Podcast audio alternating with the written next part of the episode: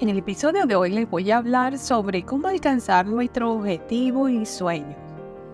Bueno, hay que tener en cuenta que para alcanzar nuestras metas, nuestros sueños, lo que queremos, pues debemos seguir un enfoque sistemático, debemos tener todo planificado. Las cosas no suceden así porque ah, yo quiero esto y se me da. Hay que planear todo lo que queremos. Bueno, les voy a dar un resumen con algunos pasos clave de cuáles serían estas, estas formas que vamos a poder ah, tener ah, éxito en lo que nos vamos a proponer. Y hay ocho puntos que les quería mencionar. Y aquí empezamos con el número uno. Punto número uno, establecer objetivos claros y específicos. Definir lo que quieres conseguir y asegurarte de que tus objetivos son medibles, alcanzables, relevantes y sujetos a un plazo que sea prudencial, no una cosa que ah, yo quiero perder 100 libras en la próxima semana. No, porque no se puede. Si la llega a perder en una semana, así mismo las vuelve a recuperar. Entonces, dos, crea un plan de acción. Esto consiste en dividir tus objetivos en tareas más pequeñas y manejables, desarrollar un plan paso a paso que describa las acciones que debes emprender para alcanzar tu objetivo. Por ejemplo, si quieres perder peso, puedes ponerte, decir, bueno, quiero perder cuatro libras a la semana. Y entonces así más o menos dice, bueno, ya perdí cuatro libras esta semana, la otra semana pierdo otras cuatro libras y ahí van ocho libras. Y así poquito a poquito vas llegando a tus metas y te vas motivando. El punto número tres sería mantener la motivación muy viva. Hay que encontrar ese impulso interior y mantenerse comprometido con qué es lo que queremos, nuestro objetivo.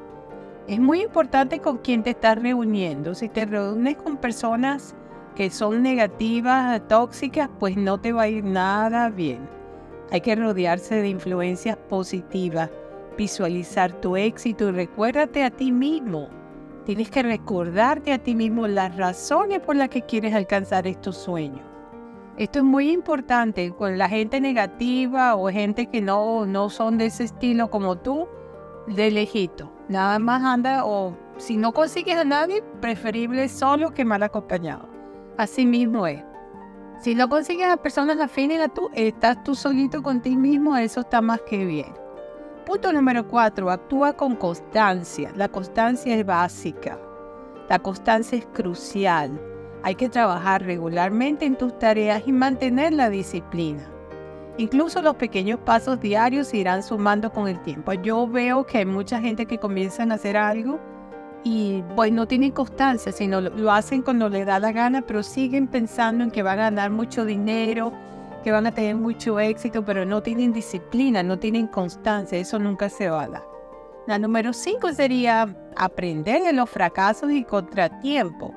Hay que aceptar los fracasos como oportunidades de crecimiento, analizar qué fue lo que salió mal, aprender de tus errores y ajustar ese enfoque en consecuencia. Quiere decir, por ejemplo, en vez de estarnos lamentando, ay, si yo hubiera hecho esto, ¿por qué me metí en aquello cuando he podido haber empezado en esto? Mira lo bien que me está yendo ahora, ¿cómo no se me ocurrió hacer esto antes?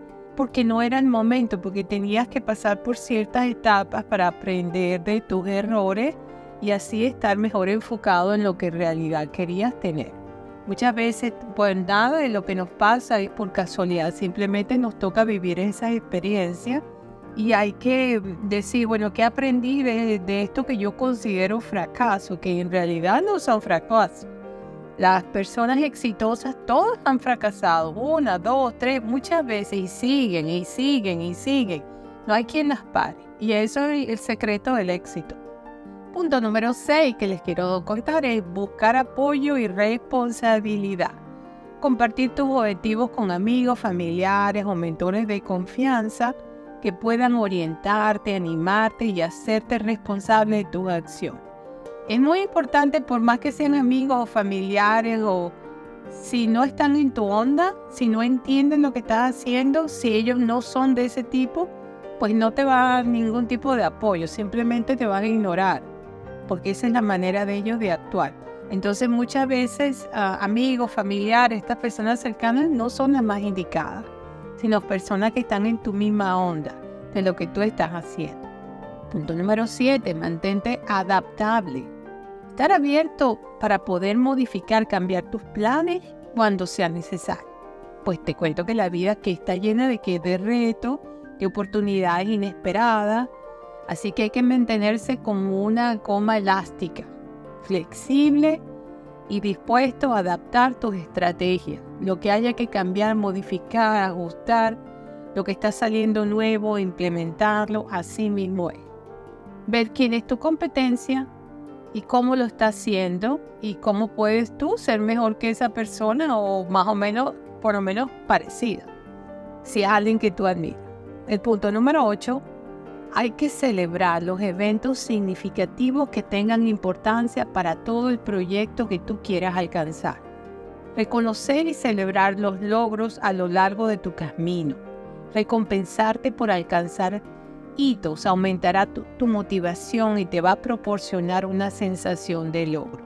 Por ejemplo, vamos con el ejemplo de perder peso, que la persona quería perder 100 libras en en que en, un mes, ponte, es muy difícil, pero, pero si tú lo resumes a cuatro libras por semana, ok, son cuatro libras por semana, celebras que perdiste cuatro, la semana que viene te tomas tu copita, otra copita de vino, perdiste otras cuatro libras, ya van ocho.